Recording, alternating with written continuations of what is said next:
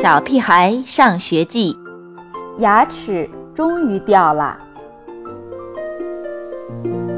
好像从上星期开始，也许是上上星期，或者上上上星期，反正从某天开始，班里的同学开始进行一场掉牙比赛。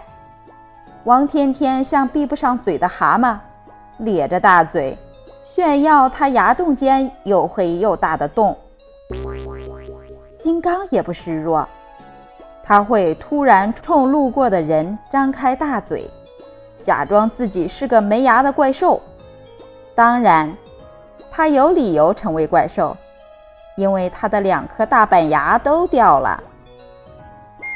香香果的一颗牙齿也摇来晃去的，好像挺不到放学了。刘坚强做了一个乳牙盒，其实就是用手指在橡皮泥上捅出二十个小洞。看见了吗？这颗大板牙是我上周掉的，上面还有个小黑洞，我得一直留着，给我的孙子的孙子看。下课时，他打开盒子。把掉了的牙齿向大家显摆，这太不公平了！我对着镜子晃动所有的牙齿，每一颗都不放过。遗憾的是，每一颗都很坚固，一点儿要掉下来的迹象都没有。我不甘心，又晃了一遍，结果还是一样，牙齿们都坚强地挺立着。哪颗都不想掉下来，好吧，看来是时候施展我诸事神功了。先来个二指禅，将力量全部集中到拇指和食指上，捏住大板牙，然后发功。嘿哈，大板牙一动也不动，我却气喘吁吁了。接下来。我长舒一口气，啊！如果真能把大板牙拔下来，上面肯定会带着血迹。一想到鲜红的血流出来，我的心就紧张的要跳出来。还好，没有血，当然也没有牙。怎么才能不痛苦也没有伤害的掉牙呢？E.T. 跃跃欲试地往我腿上跳，想和我亲热一会儿。他没学过拔牙，肯定是不会是个好的牙医，所以根本不用指望他。不过，如果我们打上一架，这个主意让我兴奋不已。总听说打架时，谁谁的牙被打掉了。如果只是和 E.T. 打上一架就能掉下一颗牙齿的话，那真是太划算了。但 E.T. 的理想好像不是当牙医，他飞快地逃跑了。我还没来得及揪住他的尾巴，让我再想一想，牙齿的敌人是谁？牙医？不对。牙医虽然不是个什么好人，但肯定也不是什么坏人。糖果，对，糖果是牙齿的天敌。利用糖果战胜牙齿才是上策，这是个好主意，一个不痛苦的掉牙好办法。我跑进厨房。在柜子里找到妈妈藏起来的一罐巧克力。虽然我答应妈妈不会偷吃，可这次是为了对付我的牙齿。巧克力真好吃，我吃了一块又一块，想停也停不下来。由此可见，掉牙也是一件快乐的事情。不知不觉。一罐巧克力已经见底了，只剩下巧克力的香味在空气中飘荡。不过我已经闻不到香味了，反而觉得有些恶心。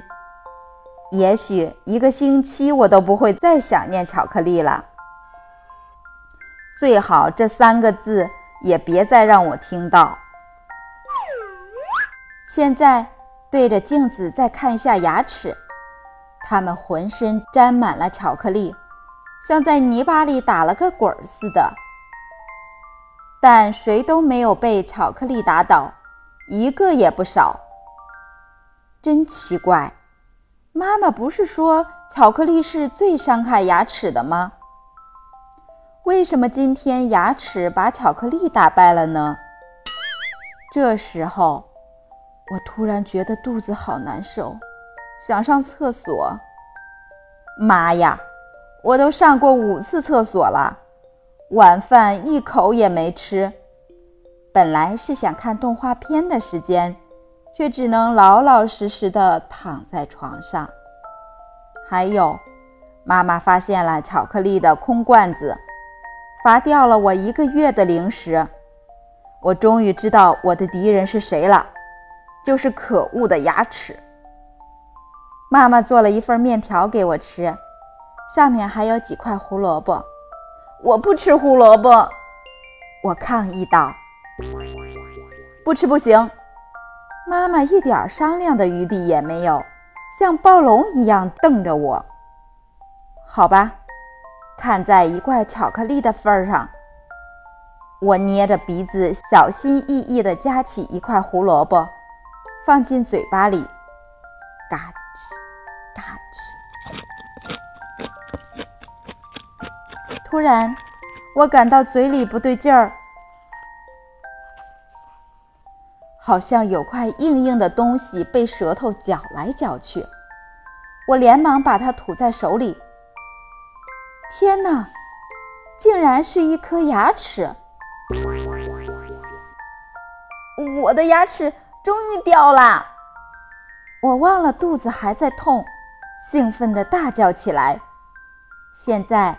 我得把牙齿好好收起来，明天带给金刚他们看。放在哪里呢？文具盒里？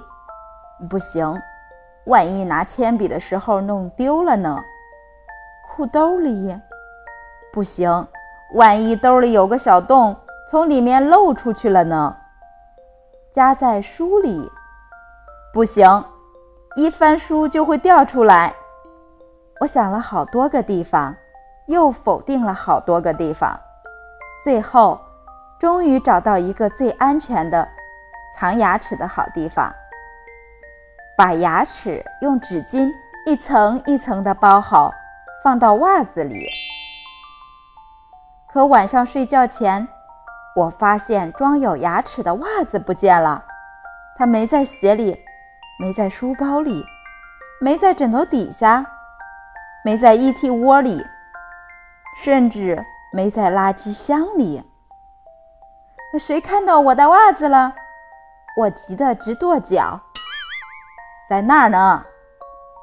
我顺着爸爸的手，看到客厅的晾衣架上，正好端端的晾着我的宝贝袜子。不过，它一定和原来的不一样了。果然。